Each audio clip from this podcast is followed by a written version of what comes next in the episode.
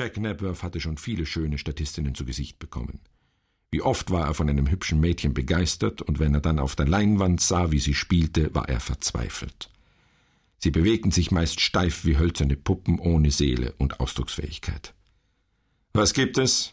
fragte er unfreundlich.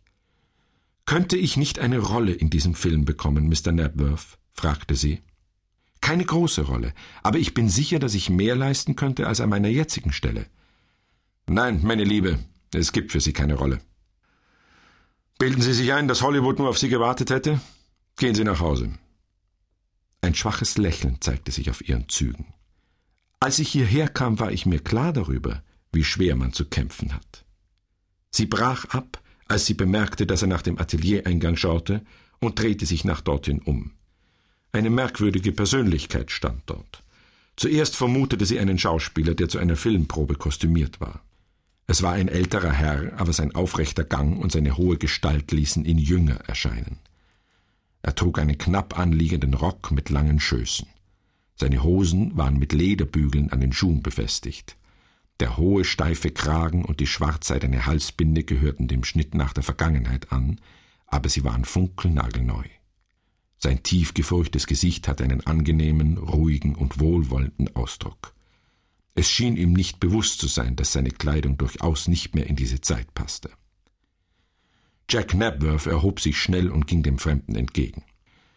Mr. Longvale, ich freue mich sehr, Sie bei mir zu sehen. Ich kann Ihnen gar nicht sagen, wie sehr Sie mich dadurch verpflichtet haben, dass Sie mir Ihr Haus für Filmaufnahmen überlassen wollen.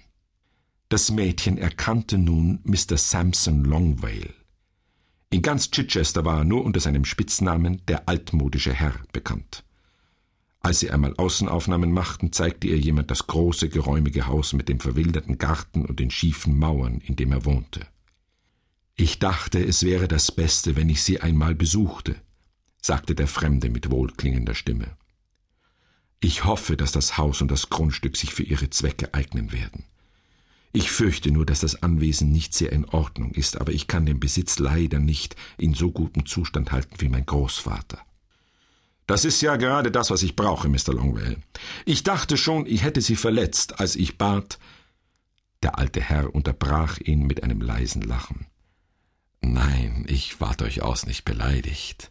Sie brauchen ein Haus, in dem es spukt, und ich konnte Ihnen nun gerade ein solches anbieten. In äh, Dower House spukt es schon seit mehreren hundert Jahren.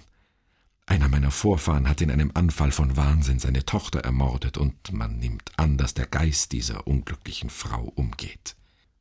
Aber wenn Sie eine Nacht dort zubringen wollen, wird es mir ein Vergnügen sein, fünf oder sechs Leute Ihrer Gesellschaft mit einzuladen. Napworth seufzte erleichtert auf. Trotz eifrigen Bemühens hatte er in der Nähe keine Unterkunft für seine Leute finden können. Es lag ihm aber viel daran, Nachtaufnahmen zu machen, und gerade für eine Szene brauchte er das gespenstisch blasse Licht des Morgengrauens. Ich fürchte, das wird Ihnen zu viel Umstände machen, Mr. Longwell, sagte er. Der alte Herr brachte ihn mit einer Handbewegung zum Schweigen. Ich interessiere mich sehr für Filmaufnahmen. Einmal müssen Sie auch von mir eine Filmaufnahme machen. Und zwar in einer Rolle, in der mich keiner übertreffen kann, wie ich glaube, nämlich als mein Vorfahre. Jack Napworth starrte ihn halb belustigt, halb erschreckt an. Er hatte schon öfters die Erfahrung gemacht, dass sich Leute gern selbst auf der Leinwand sahen, aber er hätte doch niemals vermutet, dass Mr. Sampson Longwell auch diese kleine Eitelkeit besitzen würde. Ich werde mich freuen, sagte er etwas kühl. Mr. Longwell seufzte. Ich werde jetzt gehen, sagte er, indem er eine große goldene Uhr aus der Tasche zog. Helen Leamington beobachtete die beiden, als sie aus dem Atelier gingen. Gleich darauf sah sie, wie der altmodische Herr in einem vorsintflutlichen Auto am Fenster vorbeifuhr. Der Wagen musste einer der ersten gewesen sein, die je nach England gekommen waren. Es war eine große, hochgebaute, äußerst unhandliche Maschine, die unter furchtbarem Lärm gemächlich die Chaussee entlangfuhr. Kurze Zeit später kam Jack Napworth zurück. Alle sind verrückt darauf, gefilmt zu werden, ob sie alt sind oder jung, brummte er. Gute Nacht, Miss. Ich habe schon wieder Ihren Namen vergessen. Leamington, nicht wahr? Gute Nacht. Helen Leamington bewohnte ein gerade nicht sehr geräumiges Zimmer in einem kleinen Haus. Aber manchmal wünschte sie sogar, dass es noch kleiner sei. Sie hätte dann den Mut gefunden, die unbeugsame, starke Frau Watson zu bitten, die Miete herunterzusetzen. Sie zog sich gerade an, als Mrs. Watson ihr den Frühstückstee brachte. Draußen spioniert schon den ganzen Morgen ein junger Mann herum, sagte sie. Bereits als ich die Milch holte, habe ich ihn gesehen. Er war sehr höflich, aber ich sagte ihm, Sie wären noch nicht aufgestanden. Wollte er mich denn aufsuchen? fragte das Mädchen erstaunt. Ja, so sagte er, entgegnete Mrs. Watson ärgerlich. Wenn Sie ihn sprechen wollen, können Sie in den Salon gehen, aber ich habe es nicht gerne, wenn junge Herren junge Mädchen besuchen. Vorher habe ich niemals an Theaterleute vermietet, und Sie können in diesem Punkt nicht vorsichtig genug sein. Ich halte seit jeher auf einen ehrenwerten Namen, und ich möchte das auch in Zukunft tun. Helen lächelte. Aber ich kann mir wirklich nichts Unschuldigeres vorstellen als einen Besuch zu so früher Morgenstunde, Mrs. Watson. Sie ging die Treppe hinunter und öffnete die Tür. Der junge Mann kehrte ihr den Rücken zu. Als er hörte, dass die Tür geöffnet wurde, drehte er sich um. Er sah sehr gut aus und war tadellos gekleidet. Er blickte sie mit einem Lächeln an, in dem eine Bitte lag. Ich hoffe, dass Ihre Wirtin Sie nicht meinetwegen aufgeweckt hat. Ich hätte warten können. Sie sind Miss Helen Leamington? Sie nickte. Treten Sie bitte näher, sagte sie und führte ihn in den kleinen, dumpfen Salon. Nachdem sie die Tür hinter sich geschlossen hatte, wartete sie, bis er sprach.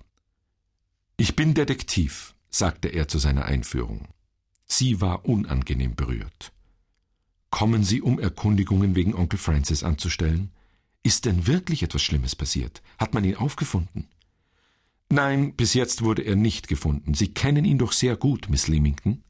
Sie schüttelte den Kopf. Nein, ich bin ihm nur zweimal in meinem Leben begegnet. Mein verstorbener Vater und er lagen in Streit, schon bevor ich geboren wurde. Ich habe ihn nur ein einziges Mal nach dem Tode meines Vaters gesehen und dann, bevor meine Mutter so schwer krank wurde. Sie hörte, wie er seufzte und fühlte seine Erleichterung. Sie konnte sich aber nicht vorstellen, warum es ihm angenehm war, dass ihr Onkel ihr fremd war. Aber Sie haben ihn doch in Chichester getroffen? fragte er. Sie nickte. Ja, das stimmt. Er kam gerade aus einem Papierladen. Er trug eine Zeitung unter dem Arm und einen Brief in der Hand. Wo war der Laden? fragte er schnell. Sie nannte ihm die genaue Adresse, die er notierte. Haben Sie ihn nicht wiedergesehen? Sie schüttelte den Kopf. Ist denn irgendetwas Schlimmes passiert? fragte sie ängstlich.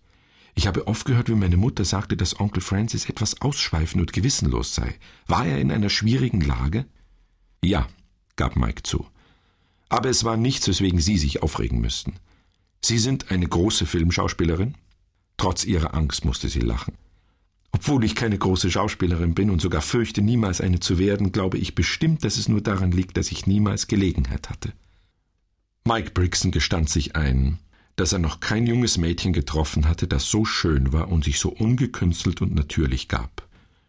Würde Mr. Napworth etwas dagegen haben, wenn ich Sie einmal im Atelier besuchte? Sie zögerte. Mr. Napworth liebt das gar nicht.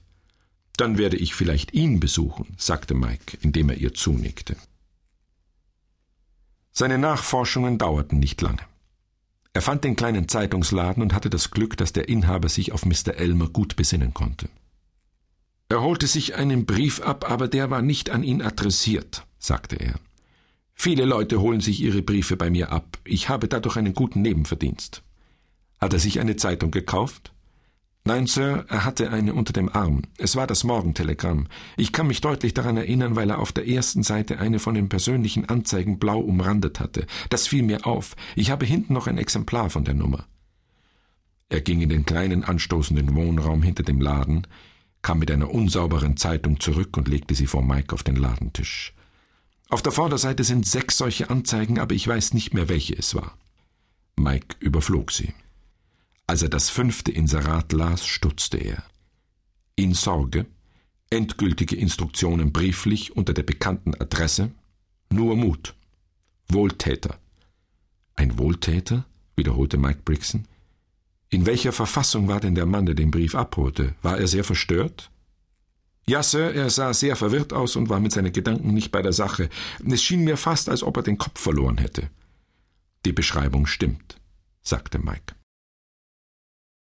In dem Atelier der Netwer Filmgesellschaft waren verschiedene Damen und Herren in Straßenkleidung versammelt. Sie warteten schon fast eine Stunde.